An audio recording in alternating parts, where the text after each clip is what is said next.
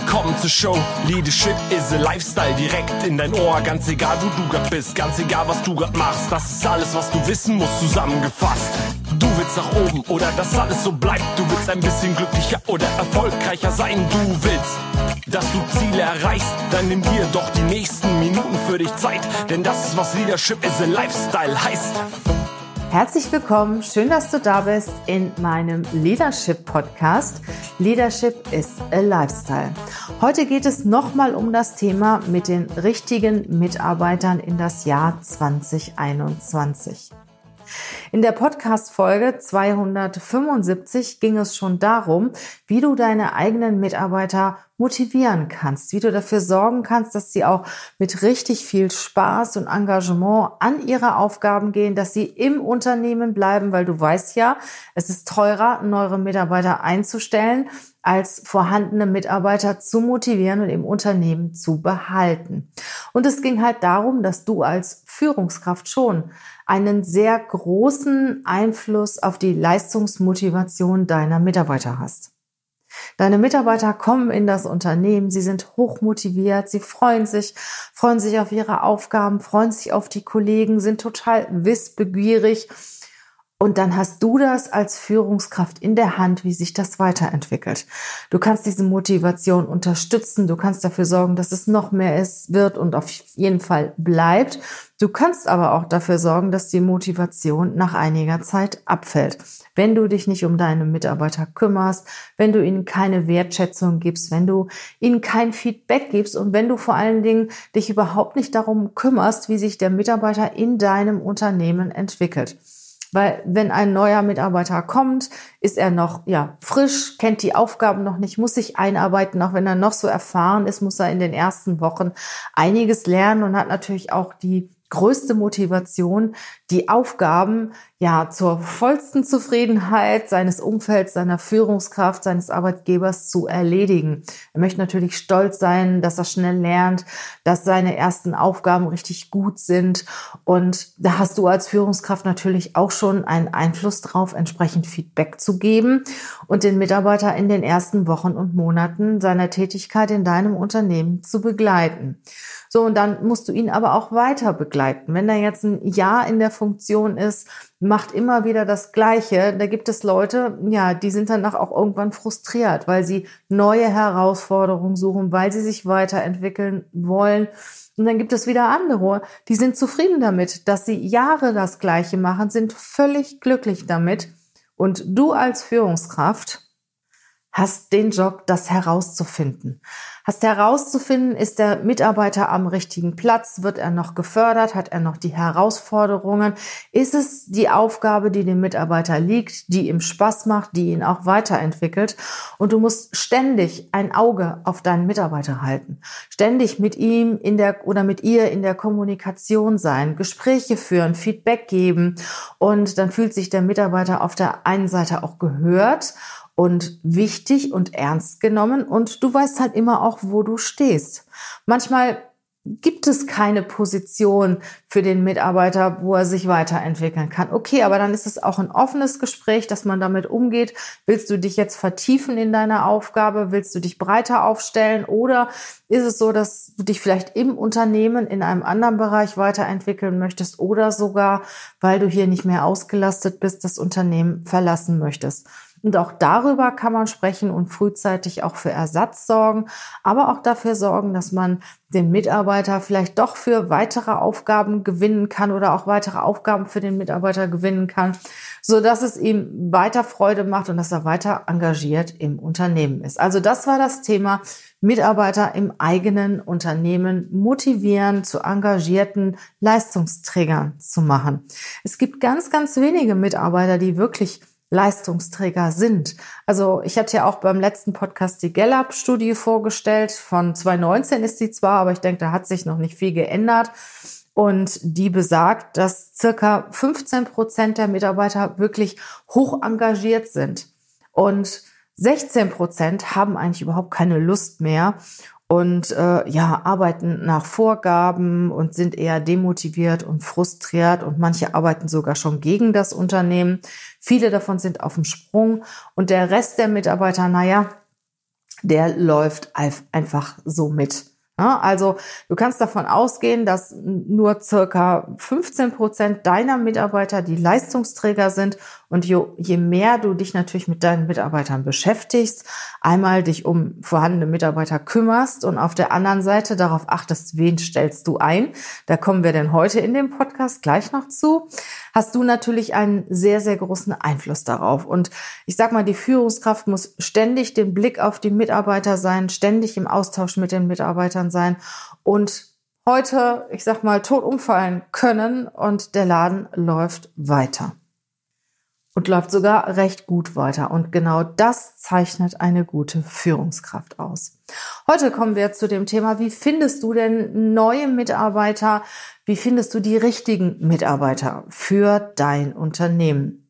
Fangen wir mal an mit der Analyse. Wen brauche ich eigentlich? Okay, fachlich ist es so, dass du dir schon überlegen solltest, brauchst du unbedingt jemanden, der Experte ist, der in einem Thema schon sehr viel Erfahrung mitbringt oder kannst du dir auch jemanden einstellen, der neu ist, den du vielleicht noch formen kannst und der die Dinge, die du brauchst, auch lernen kannst. Das eine oder andere ist ja auch unternehmensspezifisch, die muss sowieso, das muss sowieso jeder lernen.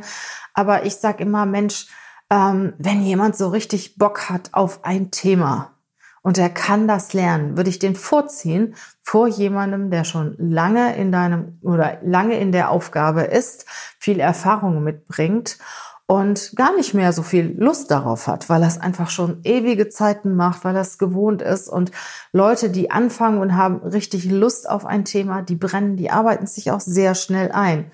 Und das solltest du dir halt überlegen. Nimmst du jemanden, der erfahren ist oder jemanden, den du auch in deinem Unternehmen formen kannst, der sich integrieren kann, der auch hoch motiviert ist, etwas Neues zu lernen. So, und was natürlich bei der Analyse auch sehr, sehr wichtig ist, bei der Persönlichkeit der Mitarbeiter, die du suchst, dass du nicht die einstellst, ja, die du sowieso schon hast und ja, die so ähnlich sind wie du, weil das ist ein ganz klassisches Phänomen. Man hat so ein Beuteschema, ich sag mal, das ist wie in einer Beziehung eine spezielle Art von Menschen, die man gerne hat, die man gut findet. Ähm, die findet man dann in dem eigenen Bereich auch überwiegend wieder. Meistens hat man selbst davon auch einen großen Anteil und denkt, boah, das ist super. Das ist gar nicht so super. Das Beste ist, wenn die Leute sich ergänzen. Ich sag dir mal ein Beispiel. Sagen wir mal, du bist jemand, der sehr extrovertiert ist, der sehr kommunikativ ist, sehr menschenorientiert ist, eher auch generalistisch aufgestellt ist. Und du magst auch solche Leute. Du magst Leute, die offen sind, mit denen du dich intensiv unterhalten kannst. Aber in der Regel sind diese kommunikativen Menschen weniger detailverliebt, perfektionistisch, analytisch und manchmal ist es gut, wenn Leute, ich sag mal, die sehr initiativ sind, sehr offen sind, auch wiederum Kollegen haben oder an, als Assistenten an zweiter Stelle Leute haben, die so ein bisschen bremsen. Die sagen, Mensch, also jetzt überlegen wir das aber nochmal. Ich nehme jetzt mal deine Ideen auf, lieber Chef. Und ähm, ich analysiere das mal, ich check das mal, ob das wirklich gut ist und dann unterhalten wir uns nochmal. So, und wenn du nur so, ich sag mal, sehr kreative, ideenreiche Leute hast, wie du selber bist, tja, dann äh, fangt ihr ständig irgendwas Neues an und da ist niemand, der sich mal richtig im Detail darum kümmert, weil du hast da keinen Bock zu und deine Mitarbeiter auch nicht. Oder andersrum, ich sag mal, du bist vielleicht ein eher introvertierter, ruhiger, ruhigerer Typ, ein ruhigerer Chef, der auch lieber für sich alleine arbeitet und weniger so den direkten Kontakt mit dem Umfeld, mit den Mitarbeitern hat, sondern wirklich eher Strategien entwickelt oder mit, mit Kunden spricht, als, als zum Beispiel mit seinen Mitarbeitern. Dann brauchst du Führungskräfte unter dir, die das gut können. Oder du brauchst zum Beispiel eine Sekretärin, eine Assistentin oder einen Assistenten, der dann dein Sprachrohr für die Mitarbeiter ist und als Schnittstelle zwischen dir und den Mitarbeitern dient. Der sollte dann sehr kommunikativ sein, der sollte offen sein und der sollte dir den Job, den du vielleicht nicht so gerne machst, abnehmen. Und die Mitarbeiter haben jemanden, an den sie sich wenden können. Also ich würde immer genau überlegen, was brauche ich? Was habe ich in meinem Team? Und was brauche ich in meinem Team, damit ich wirklich die, ja, die wichtigsten Skills auch persönlichen Skills auch abgedeckt habe. Gibt es Kritiker in meinem Team? Gibt es Extrovertierte? Gibt es Kommunikative? Gibt es aber auch Leute, die sehr detailverliebt sind, sehr perfektionistisch sind? Gibt es Leute, die analytisch sind? Gibt es Leute, die auch gerne Routinearbeiten machen, die den Job machen? Wie viel, wie viele Leute wollen führen in meinem Team? Du solltest auch nicht so viele dominante Menschen haben, weil das gibt meistens dann auch Krieg. Also guck dir dein Team an, ich arbeite sehr, sehr gerne mit dem DIS-Persönlichkeitsprofil, um halt auch herauszufinden, wie tickt der eine und der andere, wie ist das Team aufgestellt und was fehlt noch. Da gibt es noch ganz viele andere Tests, die du verwenden kannst, um auch mal herauszufinden, geht dein Team ganz klar in eine Richtung und zwar in die Richtung, die du cool findest oder ähm, ist dein Team schon sehr heterogen aufgestellt? Und ich sage immer, ein Team sollte nach innen heterogen aufgestellt sein und nach außen homogen auftreten. Jetzt weißt du, was du haben willst. Also du hast ganz genau dir ein Profil erstellt, du hast die ähm, persönlichen Skills definiert, die du benötigst und du hast die fachlichen Skills definiert, die du gerne hättest beziehungsweise die du dir wünschst bei deinem neuen Mitarbeitern. Jetzt werden Stellenanzeigen gesetzt, Headhunter platziert, wie auch immer du dann äh, die Leute akquirieren willst. Da gibt es ja verschiedenste Möglichkeiten, kommt natürlich auch irgendwo auf den Job an. Ich sag mal, Stellenanzeigen sind wahrscheinlich genug und ausreichend, wenn es eine klassische kaufmännische Position zum Beispiel ist. Willst du aber undercover suchen oder hast du schon, ich sag mal, schwierige IT-Positionen zu besetzen, dann bietet es sich an, doch eher einen Headhunter mit einzuschalten, der sich wirklich sehr intensiv dann die nächsten Wochen auf deine zu besetzende Position konzentrieren kann und auch die richtigen Kanäle fokussiert anzappt, um für dich den richtigen Mitarbeiter oder die richtige Mitarbeiterin zu finden. So, jetzt hast du die ersten Bewerbungen auf den Tisch und schaust dir erstmal an, okay, ich empfehle immer so drei Stapel zu machen, A-Kandidat, B-Kandidat und C-Kandidat. Also A sind die, wo du sagst, oder Bewerber, A sind die Bewerber, wo du sagst, wow, also die passen super, die gefallen mir, die haben die, die tolle Vita, eine tolle Vita, die ich auch gut gebrauchen kann für diesen Job. Also das sind die, wo ich direkt sage, wow, da möchte ich unbedingt schon mitsprechen. Dann hast du die B-Kandidaten, die halt hier und da irgendwas haben, was nicht so gut passt, die du aber auch irgendwo noch im Auge behalten willst, weil sie ja doch irgendwas haben, was dich reizt. Und dann gibt es die C-Kandidaten, die du hast, wo du sagst, ach nee, das geht gar nicht. Und dann kommt es natürlich darauf an, wie viele Bewerbungen hast du. Das ist natürlich Luxus, wenn du da auf jedem Stapel, ich sag mal, fünf bis zehn Bewerbungen liegen hast. Das ist genial, ist aber in den seltensten Fällen so. Gehen wir mal davon aus, du hast drei B-Kandidaten. A, hast du gar keinen oder drei B-Kandidaten und fünf C-Kandidaten. So, dann empfehle ich dir auf jeden Fall, dir die B-Kandidaten mal anzuschauen und hier und da auch mal einen Kompromiss zu machen. Ich habe ja am Anfang auch gesagt, überleg dir, was kannst du, was kann der Mitarbeiter lernen und was sollte er unbedingt mitbringen. Und was ich auch gerne schon mal mache und aus meiner Zeit als Personalleiterin bei, bei einem großen Konzern mitgenommen habe, ist, einfach mal einen Kandidaten einladen, mit einem Kandidaten sprechen, den ich eigentlich nie eingeladen hätte. Und das ist manchmal wirklich recht interessant. Also gehen wir mal davon aus, du hast bisher nur C-Kandidaten. Sagst, ach, der passt nicht, der passt nicht, der passt nicht. So. Dann pick dir einfach mal einen von den Kandidaten raus, die du eigentlich schon auf dem Absagestapel hast und lade den mal ein. Und ich sag dir, die Quote, die ist wirklich sehr überraschend. Also ich habe die Erfahrung gemacht, wenn du zehn C-Kandidaten einlädst, passt in der Regel eine oder zwei. Also das ist das ist wirklich genial und wie gesagt, ich habe das damals als äh, zu Zeiten, als ich noch ähm, Einstellungsentscheidungen auch getroffen habe als Personalleiterin für einen großen Konzern mit getroffen habe, äh, habe ich auch Leute eingestellt, ähm, die ich normalerweise nicht eingestellt habe, um denen mal eine Chance zu geben. Zum Beispiel Langzeitarbeitslose oder Leute, die wirklich eine ganz verkorkste Vita haben, wo du gesagt hast, ach nee, oder jedes Jahr dreimal die Stelle gewechselt. Ich habe solche Testballons ab und zu mal gestartet und ich muss sagen, das war überraschend erfolgreich. Also gerade solche Leute, die lange arbeitslos sind, die irgendwie, ich sag mal, ein Handicap haben, die von vielen Arbeitgebern abgelehnt werden wegen dem Handicap, ähm, die sind extrem dankbar, wenn du sie einstellst. Also ich kann mich heute noch an Leute erinnern, die ich vor 10, 15 Jahren eingestellt habe, die immer noch in dem Unternehmen sind, einen super Job machen und extrem dankbar sind. Also probier das einfach mal aus. Lad doch auch einfach mal so einen C-Kandidaten ein und schau dir mal an, wie dieser Kandidat auf dich wirkt. Wenn du natürlich im Gespräch sagst, Mensch, das geht gar nicht, dann lass es. Aber es gibt ja auch eine Probezeit äh, von sechs Monaten. Nutz die Zeit aus und wenn du keine Mitarbeiter findest, die wirklich so 100 Prozent auf deine Stelle passen, probier es doch einfach mal aus. Und ja, vielleicht bist du auch genauso überrascht, äh, positiv überrascht, wie ich bei der ganzen Sache war, als ich das auch mehrfach getestet habe hast du dann die Leute im Gespräch und ich weiß nicht, vielleicht kennst du das, du hast jemanden ja vielleicht noch nicht eingeladen oder du hast jemanden im Gespräch gehabt und weißt nicht, ach ja, soll ich jetzt oder soll ich jetzt nicht? Ähm, und dein Bauch sagt dir irgendwie, ach, ich weiß nicht, und der, der landet von einem Stapel auf den anderen und du willst ihm nicht absagen, aber du willst ihn auch nicht einstellen. Dann gibt es für mich eins, if you have doubt, leave it out. Also wenn du irgendwo Zweifel hast und wenn, ich sag mal, deine Intuition sagt nein, dann lass es.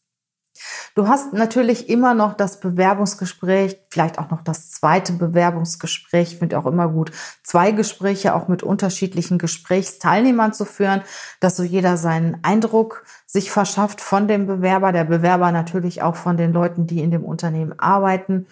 Und es ist so oft so, dass die Bewerber in einem Gespräch ganz anders wirken als in dem anderen Gespräch. Also im Erstgespräch überzeugen sie total und im Zweitgespräch losen sie total ab und umgekehrt. Also das habe ich schon so oft erlebt. Und ein Vorstellungsgespräch ist immer nur eine Momentaufnahme das kommt auf die Verfassung an, auf deine Verfassung, auf die Verfassung des Bewerbers. Es kommt auch auf die Fragen an. Wie kann der Bewerber darauf antworten? Wie hat er sich jetzt gerade auf diese Fragen vorbereitet? Also es gibt, wie, wie ist die Chemie zwischen dir oder deinem Kollegen und, und deiner Kollegin zu dem Bewerber? Also es gibt so viele Parameter, die in dem Bewerbungsgespräch oder in dem Vorstellungsgespräch eine Rolle spielen, ob das gut verläuft oder weniger gut verläuft. Deshalb empfehle ich immer, zwei Vorstellungsgespräche zu machen. Und in diesen Vorstellungsgesprächen solltest du natürlich auf der einen Seite ganz wichtig erfahren, was ist eigentlich die Motivation des Bewerbers in deinem Unternehmen zu arbeiten. Warum will er bei dir arbeiten? Weil er einfach einen Job braucht, weil bekannt ist, dass du gut zahlst oder weil er was lernen will oder weil er dein Unternehmen oder deine Produkte gut findet. Was ist die Motivation? Kennt er dein Unternehmen überhaupt? Und was ich auch ganz wichtig finde, welche Werte bringt dieser Mitarbeiter oder die Mitarbeiterin mit? Was ist dieser Person wichtig? Mit welchem Umfeld kann sie gute Leistungen bringen? Ja, und in welchem Umfeld weniger gute Leistungen und welche Fragen du im Vorstellungsgespräch stellen kannst, im Bewerbungsgespräch, um das herauszufinden, wie die Motivation des Mitarbeiters ist, wie das Engagement des Mitarbeiters ist, wie des Bewerbers und wie die Werte der Bewerber sind. Das erzähle ich dir im Teil 3 der Podcast-Reihe mit dem richtigen Mitarbeiter in das Jahr 2021. Hör dir auf jeden Fall unbedingt schon mal Teil 1 an. Das ist die 275, wo es wirklich nochmal darum geht, wie du als Führungskraft die bestehenden Mitarbeiter motivierst. Und der nächste Podcast folgt sobald die 277, wo es darum geht, welche Fragen stellst du im Bewerbungsgespräch. Wir haben auch vor, in diesem Jahr, ich sag mal so ab ungefähr März, ein Mentoring-Programm für Führungskräfte aufzusetzen, in dem natürlich das Thema Bewerbungsgespräch, wie finde ich die richtigen Mitarbeiter, wie motiviere ich meine Mitarbeiter, eine sehr große Rolle spielen und ein großer Part dieses Mentoring-Programmes sind. Wenn du Interesse daran hast, schreib mir einfach mal eine Mail. Wir werden dann telefonieren und du kannst dich gerne auf dieses Mentoring-Programm bewerben. Es dauert circa ein halbes Jahr. Und es geht wirklich um Themen der Führung, um grundsätzliche Themen der Führung. Wenn du dich als Führungskraft in einer bestehenden Position weiterentwickeln willst oder wenn du neu in eine Position bist und wenn vieles Neuland für dich ist, ist das sicher auch sehr interessant. Die Gruppen sind ganz klein. Also wir haben maximal in den Gruppen sechs Führungskräfte. Und ja, je nach äh, Richtlinien, die wir dann haben, was so äh, Workshops und Seminare und Präsentseminare Möglichkeiten angeht, werden diese Treffen online und offline kombiniert sein. Also das ist meine Idealvorstellung, dass wir uns online treffen, auf jeden Fall und auch offline treffen. Und äh, ja, wenn du Interesse daran hast, ruf mich einfach an äh, mein, oder schreib mir eine E-Mail. Meine Kontaktdaten sind in den Show Notes und wir sprechen darüber. Ich freue mich darauf, dich im nächsten Podcast wieder zu hören, wenn es um die, ja, um die, die Fragen geht, die du im Bewerbungsgespräch stellen kannst, um herauszufinden, wie motiviert ist der Mitarbeiter wirklich und welche Werte bringt er mit in mein Unternehmen. Ich wünsche dir eine wunderbare Zeit, hab gute Momente, bleib gesund und ich freue mich auf dich. Bis bald. Tschüss.